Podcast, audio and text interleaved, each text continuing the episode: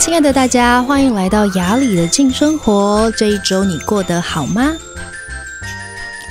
应该过得很好吧？我觉得秋天、冬天就是要跟家人或是喜欢的人窝在一起的时候。天外面天气凉凉的，然后回到家有很温暖的食物啊，很温暖的家，然后还有你很爱的人。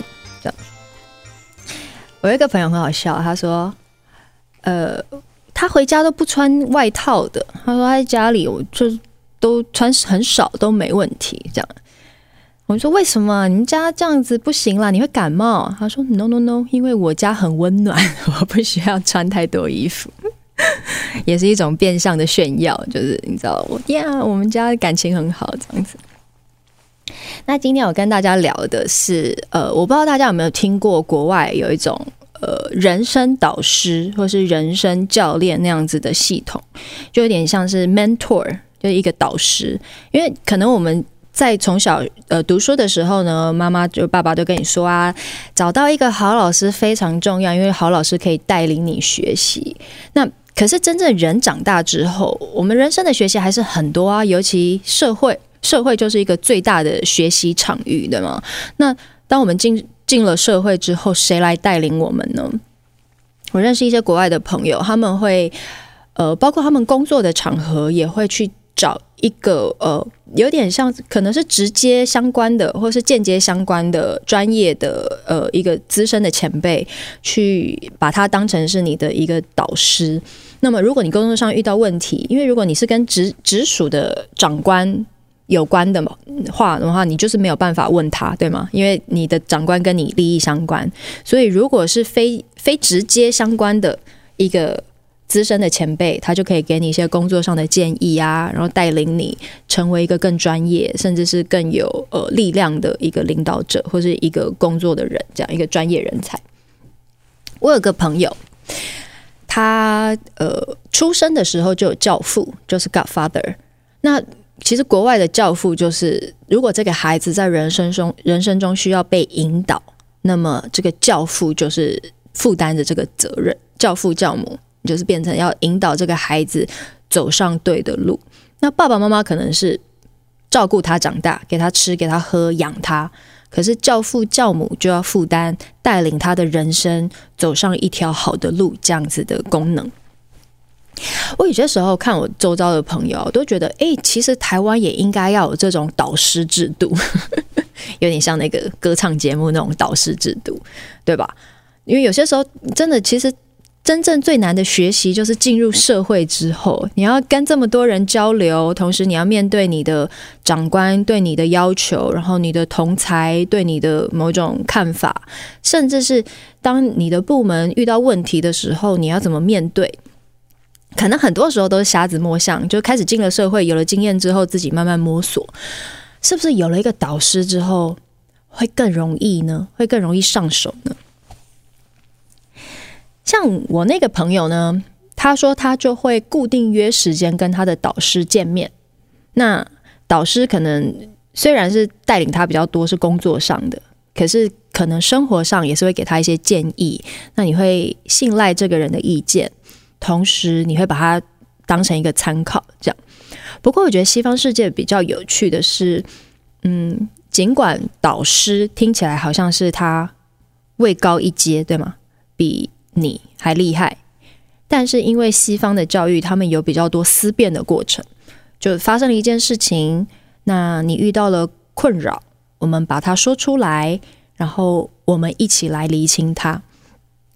那那个思辨教育其实是让人可以把很多的意见，其实是回到你自己的内在，就做决定的还是这个被带领的这个人，而不是导师说你要 A B C，你要这样做。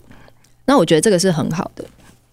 就像我弟弟，他也算是我我弟弟，好像二年级，国小二年级就出国读书了，所以他现在年纪蛮大了，二十几岁，二十七八岁。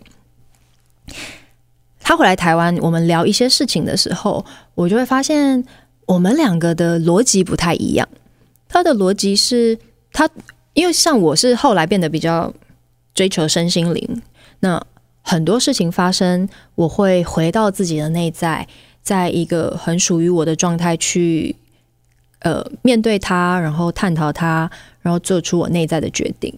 可能这中间是很多是直觉，也有很多我客观的看法，然后更多是我自己的感受，就是我感受这个东西，呃，我想要怎么做，然后我相信那个直觉，然后我做下决定。那我弟弟呢？可能譬如说，我们聊到跟女生相关的事情好了，好不好？就是说男女之间的这个问题，那我就会觉得，哇哦，其实西方教育带领的这种思辨模式模式也很好。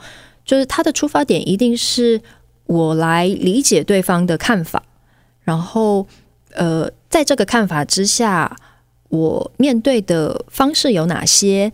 那回到我自己，哪一个是我里面最大的渴望？他更多是这样子。那我在旁边，我可能会给他意见，但是他不会完全听信我的意见。就他不，他是有力量的哦。就是他的思辨其实是很属于他自己的。那他也能够把很多事情发生的状况，从很多不同的面向去看清楚它。可能从呃我的角度啊，从对方女生的角度，或者是从朋友呃的意见的角度去看一件事情，然后把它拼凑出全貌，然后最后才可能做出决定。那。在国外的导师系统呢，其实担任的就比较多，是我怎么样协助这个人拼凑出属于他的真正的全貌。所以上一次我弟好像两三年前回来，然后我跟他聊天，我就发现哇哦，其实不同的教育会创造出不同的人的特质，然后思考的方式，以及最终的就是你做决定，你会从什么角度来做决定。那我觉得人做决定的，你的力道、你的勇气，甚至是你的思考，它都是需要时间的。它是会慢慢经过时间，然后累积出属于你的风格。那只是有些时候，我们没有被教导怎么样在生命中做出决定，对吧？因为。对啊，最早做决定就是我喜欢巧克力还是我喜欢糖果，然后我就做决定，然后慢慢的，对，人生需要做出决定，对，就好像我们的整体环境比较没有这种很客观的方式协助呃每一个人去找到自己做决定的方式。我有一个呃在演艺圈的朋友，嗯，因为你知道演艺圈就是一个很起伏的行业。可能像演戏啊，可能今年就是演一档戏，可能三个月，可能剩下九个月都在家里等戏。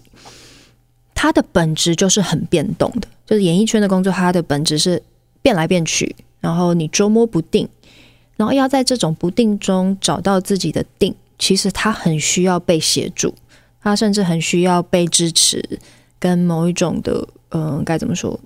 我不能说加持，但是就是对，就是需要被支持这样。那我有个朋友，他就有个师傅。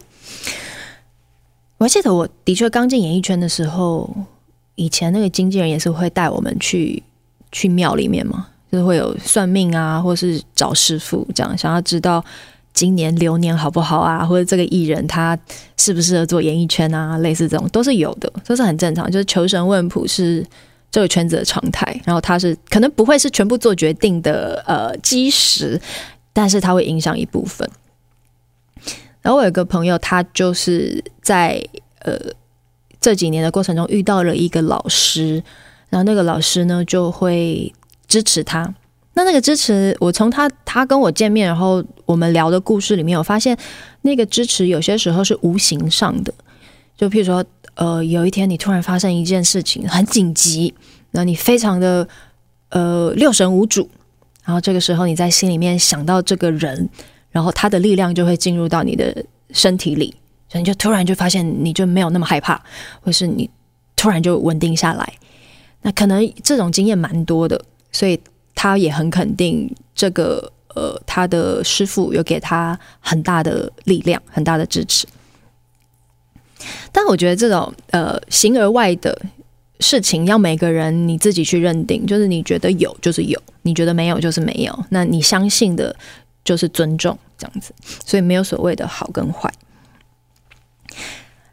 那那个时候我听他说的时候呢，我可以真切的感觉到，嗯，他是非常相信的，就是他非常相信，然后他他有一点像是家人的那种爱，我不知道大家能不能够想象，就是当有些时候我心心需要被支持的时候，有一个人有一股能量，他一直都在，那样子的能量就会很像是爸爸妈妈或者是你的家人，他一直持续稳定的照顾你。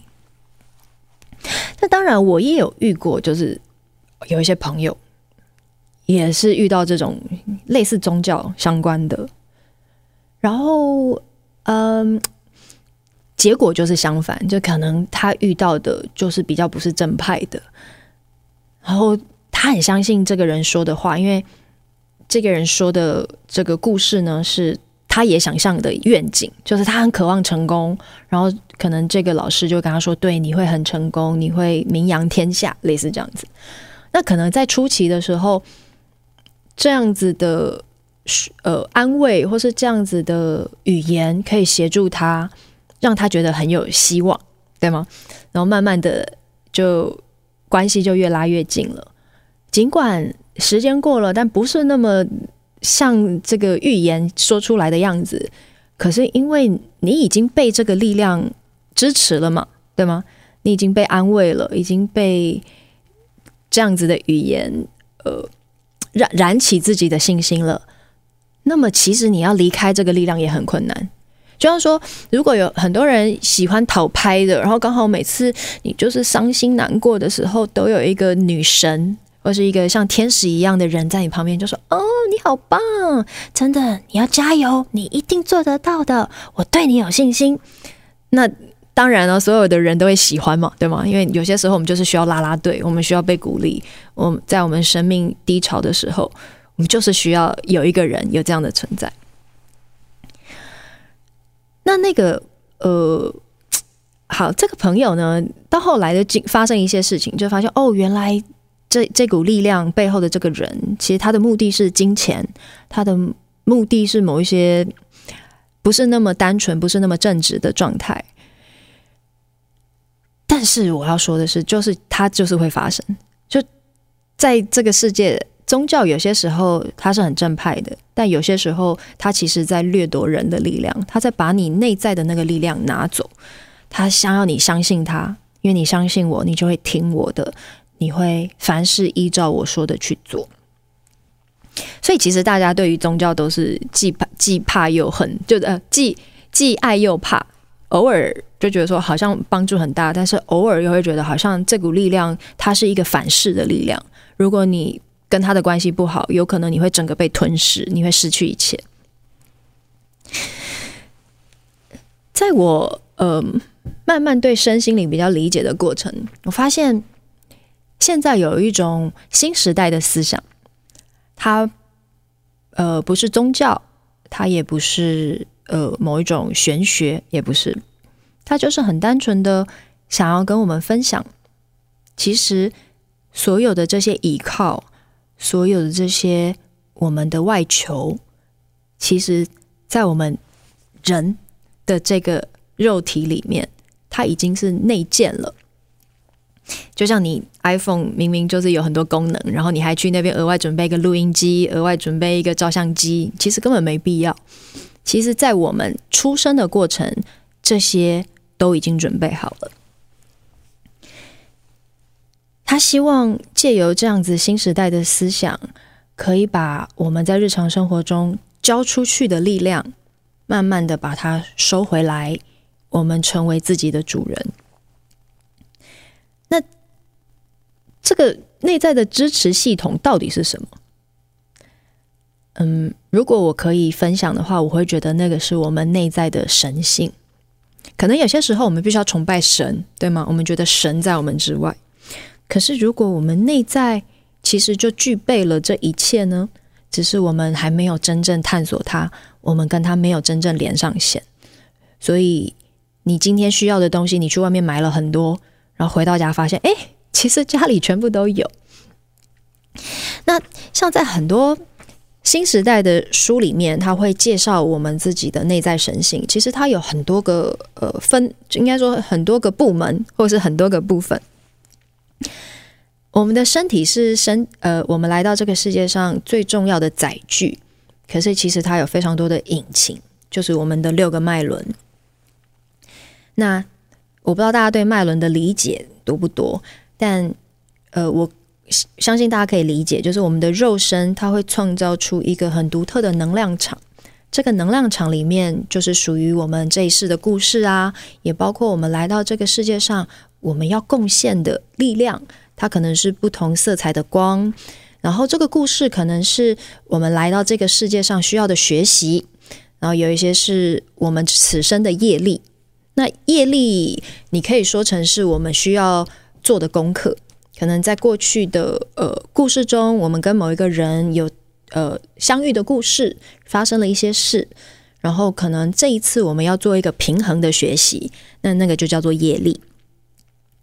那在出生之前，其实我们的灵魂会进行很多的会议，然后我们其实不是单独来到这个世界上的，在我们还是一个灵魂的状态，然后可能亚里的灵魂就会进行一个出生会议，然后其中坐的有谁呢？就除了我的灵魂，然后还有跟我一起学习的，就是灵魂家族跟我们一起学习的。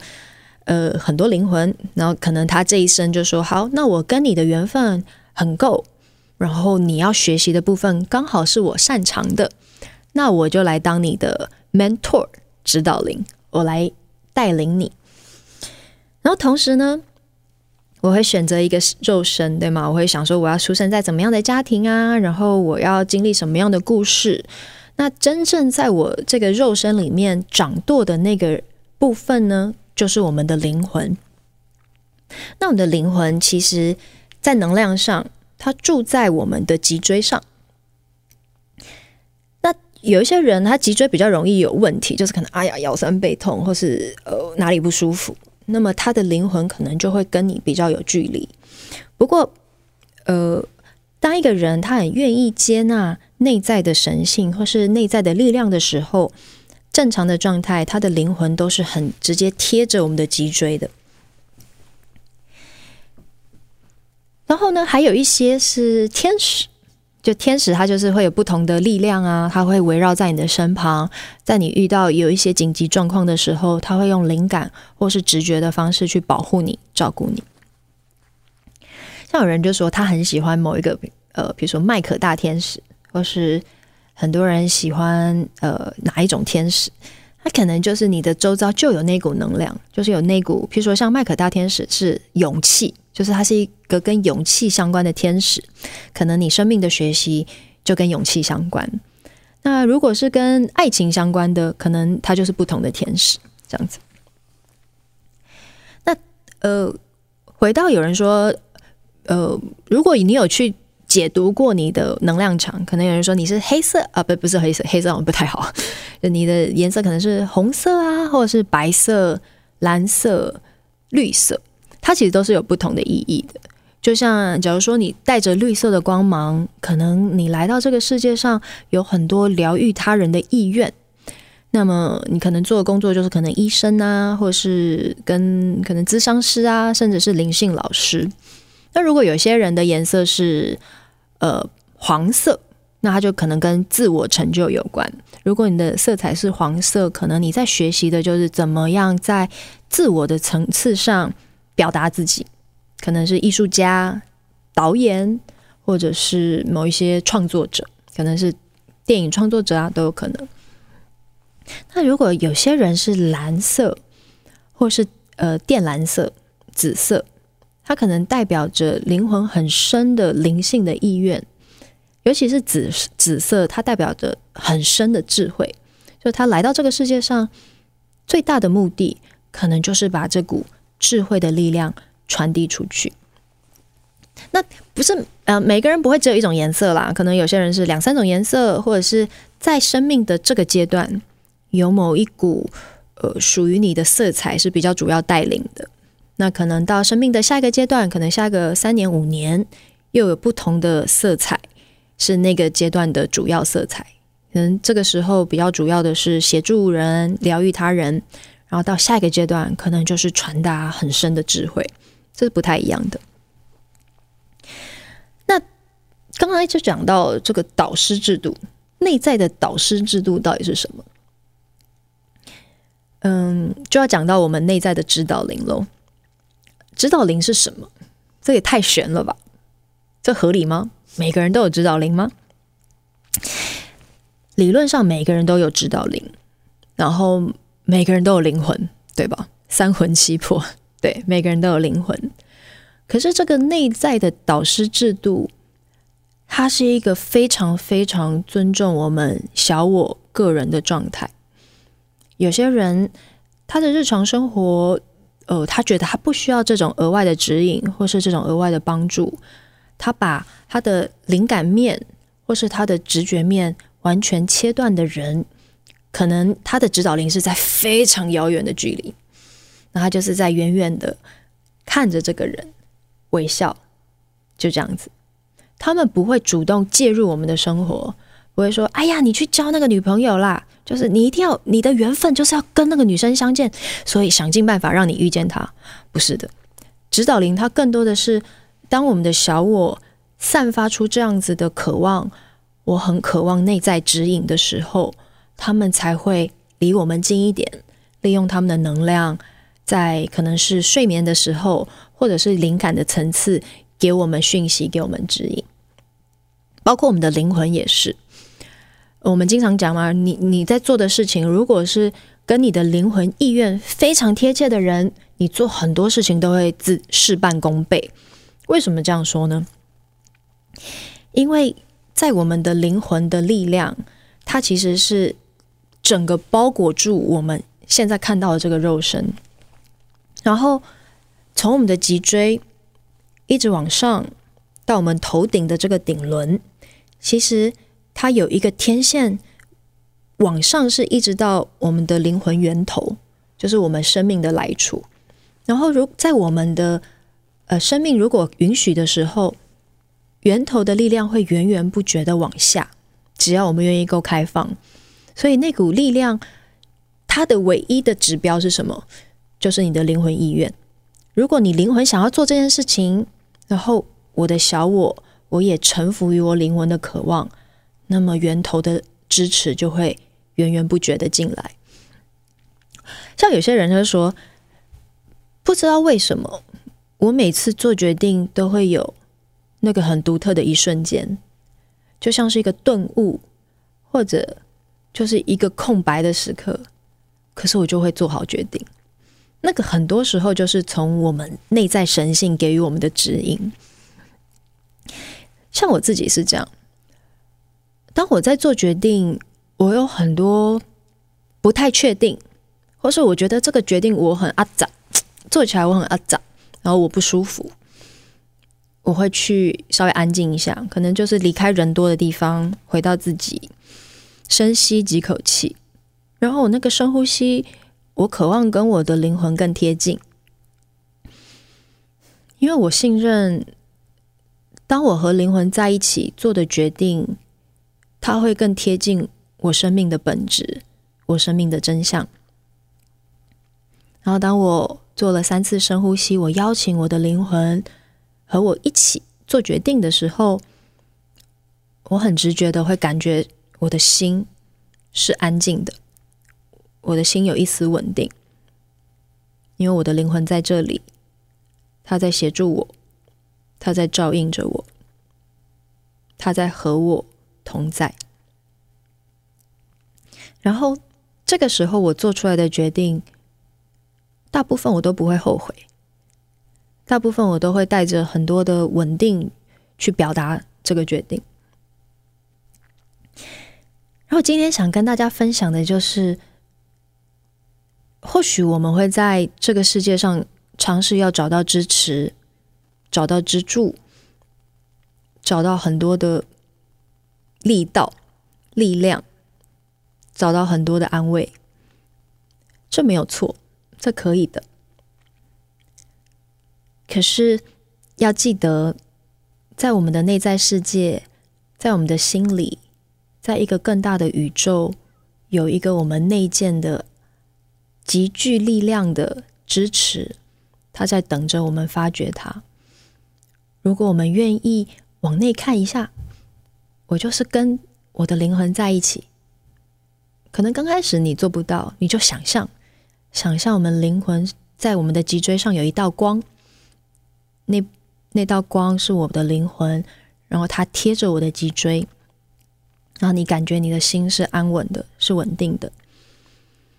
然后当我们做越多这个练习，你会发现很多事情，它不是决定不决定，它就是当下，我知道。